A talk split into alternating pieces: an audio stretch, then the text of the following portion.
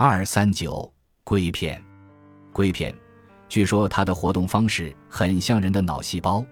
它是由加州工学院和牛津大学的研究人员开发出来的。这一装置叫做硅神经元，它的结构和加工过程模拟了大脑皮层的神经元的工作方式。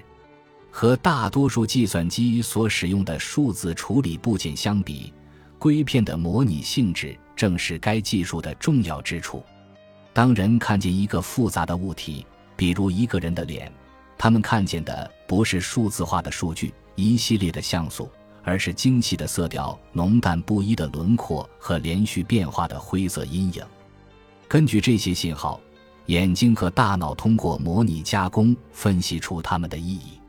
有人认为，大脑有多种类型的神经元，硅片不过是模拟了其中一种。